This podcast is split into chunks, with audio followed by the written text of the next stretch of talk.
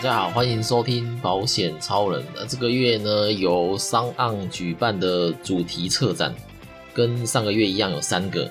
那我在上个月也有参加啊，我参加的主题是理财门派大乱斗，里面有说到我自己买卖股票赚钱跟赔钱的经验。那最近如果刚开始买卖股票的朋友，可以去听听看，因为那集我主要是设计给刚接触股市的新朋友听的。那这个月呢，分别有这个岛国背包客，呃，是旅游冒险类的节目。然后第二个是求职大富翁，主要是在讲一些新鲜人求职啊，或者是出社会呃几年后想要转职的一个节目。那我这次也参加的也是这个主题。那最后一个是心灵能量特调，是心灵鸡汤类的。啊，如果你最近呃可能有遭一些挫折低潮的话，或许可以在这个节目找到一些舒压的妙招。那有兴趣的可以下载商岸的 App，可以在上面找到我刚刚说的那三个主题。OK，那今天要来说说我在美商跟日商工作的经验，以及从中发现的不同之处。那要先说明一下，这以下是我个人经验的分享，并不是，并不能代表说所有的美商跟日商都是我说的这个情况。OK，那美商跟日商呢，我觉得呃最主要的差异有三点。第一点也是最明显的，就是升迁的文化。那第二点就是制定标准的方式。那最后一点是雇佣员工的心态。OK，那我待的第一间美商是我大学打工的地方。那也许有人会认为说打工并不能算是正式的经历，但是我后来在我的履历表上我还是有写上去的，因为我认为是有加分的。对，那这个地方就是麦当劳。那我在麦当劳也做了两年多，一直到。当兵才离开，退伍后找了其他正式工作之后呢，我还用那个假日的时间，就是回国上班，这样多赚一点零零用钱。那前后加起来大概也做了四年左右吧。那麦当劳的话，我是很建议打工的话可以去，对吧？是学生打工的话是可以去的，就是可以先去体验一下，哎，美式的这个企业文化跟作风。不过现在台湾麦当劳。后来被那个何德昌买走了嘛，算是本土企业了。被买走之后，公司内的企业文化又有一些改变。举一个最明显的例子，就是员工餐这件事。早期的麦当劳员工餐是免费的，但是他随餐附的饮料跟薯条都是小的。那后来改成要收钱，但是只要半价这样，就看你要吃什么就点，那就最后的总金额打五折，对吧？那其实这个时候麦当劳是还没被买走了。那过去我我遇到的店经理，大家都是会让大家就是呃，只要吃得完就点，对，因为有有规定说要上班满四小时才可以点一次，然后满六小时才可以点两次这样啊。不过这个规定其实并没有太严格的被执行，因为反正是员工福利嘛，只要员工能吃完，对吧？不能带回家，你爱点多少你就点多少啊。如果真的吃不完的话，也只能就是倒掉啊。倒掉丢掉也不能带回家，这样。那后来被呃买走之后，这个规定开始被严格执行了。那甚至每次点完都还要还要做记录跟签名。那还有这个时候我已经我已经离开了，对吧？那这个是我听一些还在里面的呃朋友的一些小抱怨，这样。OK，那先来说说这个升迁的文化，在在美商要得到升迁，主要就是看个人的能力嘛，对吧？年资或年纪。也是考量的的范围没错，但不会像日商看的那么重。在日商升迁真的是真的是要待的够久。今天也许有一个管理职的缺，日商在用人的时候，除了看看你的经历啊，然后技能这些之外，第一个就是看你看你的年资够不够久。就算你在公司每一个制程流程你都很熟悉，对公司的长官而言，好像也没那么重要。呃，年资够久才是能不能得到升迁的主要原因。那这也跟日本的文化有关啊，就是日本是讲究这个辈分跟规矩的嘛。但是在诶，在美商就完全相反，年纪年资反而没有那么重要，只要你能力够强，你升迁的速度会很快哦。我在麦当劳也看过很多很年轻的店经理，对吧？在美商甚至连这个薪水都是公开的。我还记得我在员工休息室的时候有看过麦当劳的征才海报，他直接把各阶级的管理职的薪水都写在上面，就是当做吸引大家来应征的条件。麦当劳的乡里，我记得那个时候，我要强调那个时候，那个时候大概呃八九年前吧，大概是三万三，那现在有可能调高了。那副理的话，那个时候是四万多，然后店经理五万多这样。哎，这些是都直接写在海报上的，然后还贴在还贴在员工休息室。那会写在上面，表示麦当劳认为说他开的待遇是吸引人的嘛？那至于这个计时员工，他有一本工时记录表，他会记录所有人的上下班时间，就是几点上班啊，几点下班，然后上了几个小时啊，这次领多少也也都看得到，对吧？但是我不晓得现在还有没有就是啊。那另外还有点就是这个管理职的。这个应征方式，我待的第二家美商是好事多。那这这两间美商如果有管理职的缺，都会贴在员工休息室。是有意愿的人，你就你就填好履历表，然后交给公司。对，所以是公开的，是任何人都可以去应征这个管理职的缺。就算是刚进公司三个月的新人也可以，对吧？但是这个在日商就完全看不到。我在日商待了五年。从来没看过布告栏上有贴出可以应征管理职的公告，有点感觉这次要升谁当主管，要更上层的长官觉得你可以胜任，才会约你去谈。那其他员工会完全不知道说有这个缺，或者说有谁被约谈这样。通常知道的时候都是已经确定的时候，才贴在布告栏说：“哎呀，这个这次有谁升官了？”这样，对吧？那在美商，起码你有写履历给公司。都有被约谈的机会，对。然后我刚刚又突然想到一个不一样的地方，我一开始没有讲到，就是公司在采购设备的思维也不同。日商在采购设备的时候，也会倾向跟日系的公司购买。如果现在日系的公司，你你提出要购买的设备不是跟日本公司买的话，就算你认为说有别间公司的设备做的比。日本好，或者是 CP 值更高，老板还是会问很多问题，是可能要附上更多的佐证资料，这样，这应该算算民族性吧？就是日系的公司都会互挺的，所以当时在公司内有很多很多设备都是日本制的，或是比较重要的原料都是跟日本进口，对吧？就算比较贵，对吧？大家应该知道日本制的东西通常通常都比较贵，但是公司还是愿意花这个钱，因为老板也是日本人，对吧？这个在美商就没这么明显，但是美商也有一种有一种想法，就是工欲善其事，必先利其器的这个想法。所以一体设备普遍也都用的不错，但是就不会像日上一样，就是说一定要买美国制或是美国公司的产品才行。这样，就是只要你能够说出充分的理由去说服决策的人就可以。但是通常会喜欢跟大公司或是这个产业的龙头公司买设备。啊，然后我要这边说个题外话，就是硬体设备用这样子的想法，我觉得是没有问题。但是用在保险上行不太通。在台湾的大型保险公司的商品通常比较没有竞争力，而且理赔条件也比较严格。我在第六集的时候有推荐过保险老爹的 Podcast，他有一集是在讲说为什么在台湾大型保险公司推出的商品反而比较没竞争力这件事，大家可以去听听看。那在选择保险商品的时候，不应该有品牌迷失啊，而是要回归商品本身、条款本身，我觉得才是理性的做法。OK，第二话结束，我们赶快来说说，呃，我认为这个美商跟日商第二点的不同之处。那这个第二点不同之处就是这个制定标准，这个这个制定标准的方式在日商有时候很吊诡，就是会有一些不符合逻辑，或是没有。呃，任何理由的规定，这样在公司每个产品，它在电脑上都会有记录嘛？那通常最后一栏是备注。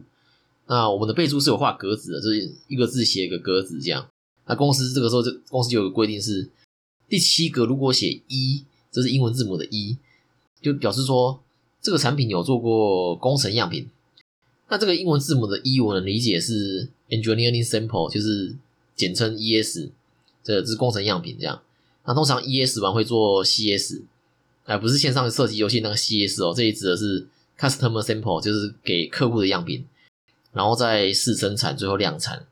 但是我不能理解的是，为什么要写在备注的第七格？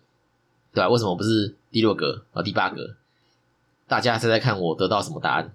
我得到答案是写在第七格，是当时一个负责长官说的，就这样，对，没有其他理由。长官说写在哪就写在哪啊。日商日商喜欢搞特规这件事哦，呃，在早期的手机也看得出来。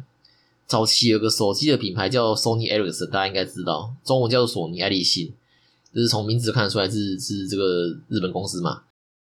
他们出的每只手机的充电线都是专用的，意思是说，A 手机的充电线不能帮 B 手机充，因为他会故意把形状做的不一样，然后让你不能帮其他手机充。诶，这点在美商是比较少。OK，我这样讲一定会有人跟我说啊，苹果的早期的十九 pin 跟 Lightning 也是特贵啊，为什么我没说？好，先说这个十九 pin 也真的是搞特贵了，但是从二零一二年的 iPhone 五开始就使用 Lightning，一直到 iPhone 十一都是。那 iPad 呢，AirPod 也都可以用 Lightning 来充电。那如果今天苹果把每一代的 iPhone 都设计一个不同的充电线，啊，iPad 每一代也都不同的充电线。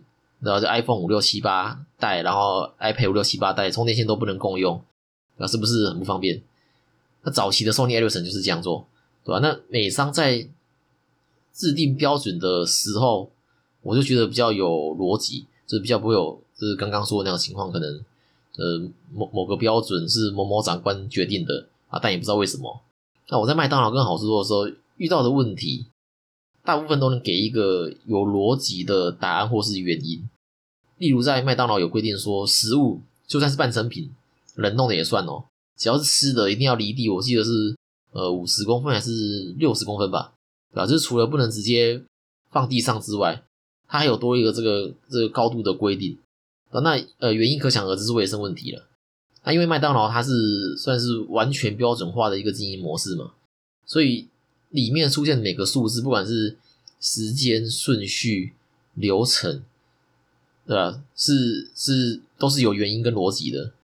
然后还有一点不同的数字，我刚刚没说到，就是来啊老鸟带新人的方式。大家都知道日本是一个讲究辈分跟伦理的社会嘛。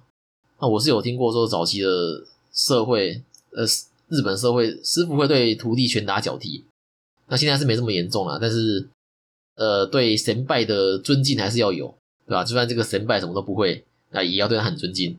对，那在我待的日商早期，也是老鸟在教新人的时候，也是会用一个就是很高的姿态在教，这样。呃，这是听一些在里面待比较久的资深同事说的。啊，不过我进去的时候，这点就还好，对吧？只是我刚进去的时候，的长官们啊、老鸟们都会说：“哎，你有问题可以问啊。”然后不懂就是要问才会嘛，啊！一开始我还真的会一直问，问到后来就会说，哎，这个问题你也在问，那我心里就想说，哎，不是不是有问题就可以问吗？这个这个对于一个刚进公司的新人来说，会很难拿捏之后什么问题可以问，那什么问题不能？呃，不过也因为这样，就是所以后来我自己在问之前，都会先尝试说看有没有，呃，看能不能自己解决啦。如果真的不能解决，再问。而且问的时候，我会说我试了哪些方法，但还是行不通。这样有个好处，就是被问的人才不会觉得说你是一遇到问题就来问。不然，如果一遇到问题就来问，就是不试着想怎么处理的话，那那不就成了这个传话筒了吗？这样反而会降低自己在公司的价值。像我自己在日常的时候，有一次设备有问题，同事就来跟我说，他说他那里有一颗电子材料吸不起来。我们那个时候在做做表面装造，机台会用真空的方式把电子材料吸起来，然后装在基板上，那成品就它就会像电脑的主机板那样啊。结果我过去一看，根本就不是吸不起来，而是机台它辨认不过，是辨认这个材料它辨认不过，因为要装在基板上之前，机台会先辨认吸起来这个材料是不是正确的。那辨认的方式就是判断大小嘛、方向等等。对，所以问题是卡在辨认材料这边，而不是吸不起来。所以我都知道，这位同事来问我的时候，他并没有先试着解决，而就直接来找我了，而是单纯看到问题就来找我了。那这个时候，我当然是可以直接帮他处理，处理好，然后就让他作业。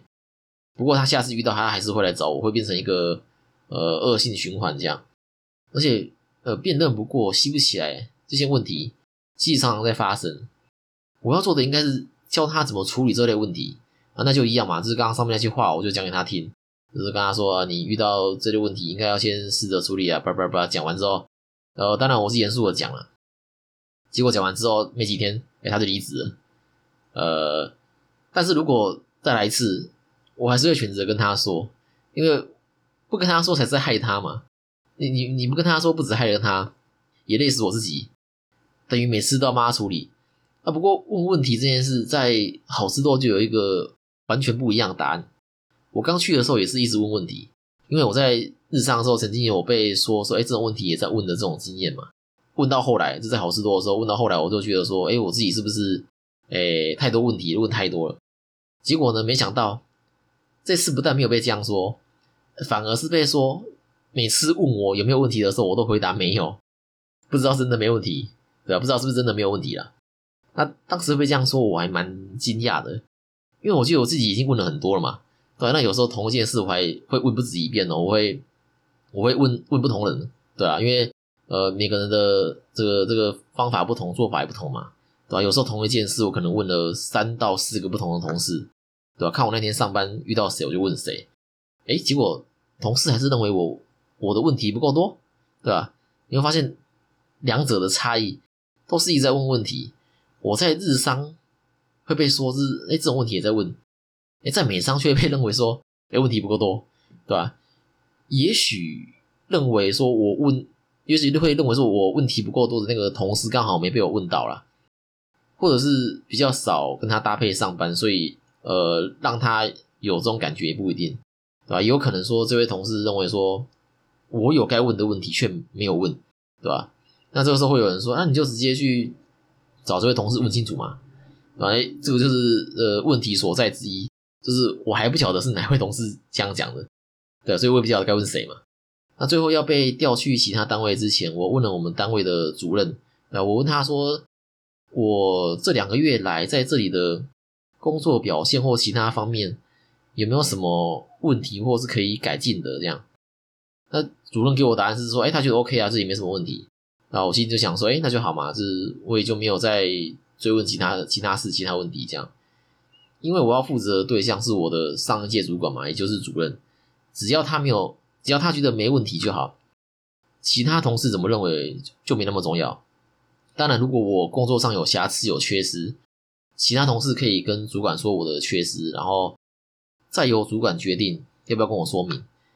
因为也许在同事认为的瑕疵，在主任眼里可能觉得可能觉得无伤大雅，就像我这次被说诶问题不够多一样，主任并没有跟我提到这件事，那这是这才是遇到这同事工作上有缺失的一个处理方式。OK，那说了这么多美商的优点，我都没说到日商的优点，从刚刚就一直在说日商的坏话，害我都不敢说我带的日商是哪一间。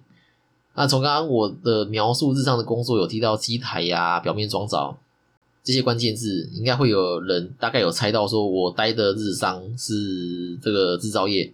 对，那这间公司是双 A 电子。那一开始提到的雇佣员工的心态也是美商跟日商不同的地方。那日商在决定雇佣你的时候，是是有打算雇佣你一辈子，叫做呃，他们叫做终身雇佣制，就是今天。呃，公司状况不好，订单变少，啊，工作也变少的时候，一般的公司可能会开始，诶，放无薪假，啊，如果再不行就裁员这样。但是在日常，他们会想办法调你去其他单位帮忙支援，这样帮忙就是让你会有工作了，不会让你放无薪假这样。只要没有犯太多严重的错误，日商公司会愿意让你工作到退休，对吧？那如果在美商的话，严重的错误。可能两到三次，而且是累积哦，公司就可能会请你离开，对吧？那我我带的这间日商福利也算是不错，对吧？它年终一年会发两次，一次是中间的中，啊，大概是七月的时候发，然后一次是中年的中，它大概是在过年的时候发，那两次加起来，普遍都有大概两个半月到三个月，啊，那过去一例一休刚上路的时候。很多雇主都抱怨说，薪资的加班费的这个算法会增加企业很多负担。那双一那个时候加班费的算法也真的就直接用薪资下去算，对，就是也没有多说什么了。所以加班费在那个时候，哎，就真的有感觉到变多了这样。那还有一年三次的员工旅游，那其中一次是劳工教育。那这个劳工教育不一定是每个人都参加得到，有些单位是强参加，有些单位是是可能就根本就不想参加，对，所以不一定。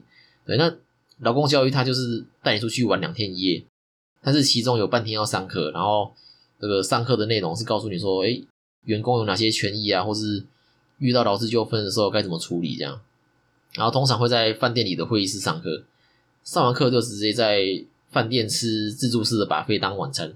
那隔天睡醒，早餐也是在饭店吃自助式的把费。然后离开后呢，他会再去几个景点，然后就回到公司。对啊，这样子两天一夜的行程也都是完全不用钱，对吧？像我自己就去了两次劳工教育，一次是去台东的桂田喜来登，对吧？然后第二次是去垦丁的 H 会馆。OK，那总结来说呢，美商跟日商还是。各有优缺啦，要看你工作的心态是什么。如果你觉得自己的能力不错，想要短时间往上爬的人，你可以选择美商。那如果是想要呃稳稳工作到退休的，哎，那日商很适合你。哎，只是在日商如果太夸张，员工还是会被资遣啊。你不能想说啊，反正这个公司会雇佣我一辈子的这个心态去上班，这样子的心态，不管到哪里都不会有公司接受。所以不管是不是外商。都建议大家除了平常上班之外啊，也要培养第二专长。虽然说日商是终身雇佣制，但对于没有在进步的员工，也是会面临淘汰的风险。哪怕是进度的速度都很很慢，没关系，持续进步才是站稳职场的不二法门。我那希望大家都能找到符合自己期望的公司跟工作。那如果你有其他外商的工作经验，也可以在下面留言跟大家分享。那喜欢今天的内容的话，除了按下订阅，也可以到 IG 追踪保险超人。那我们就下次见啦，拜拜。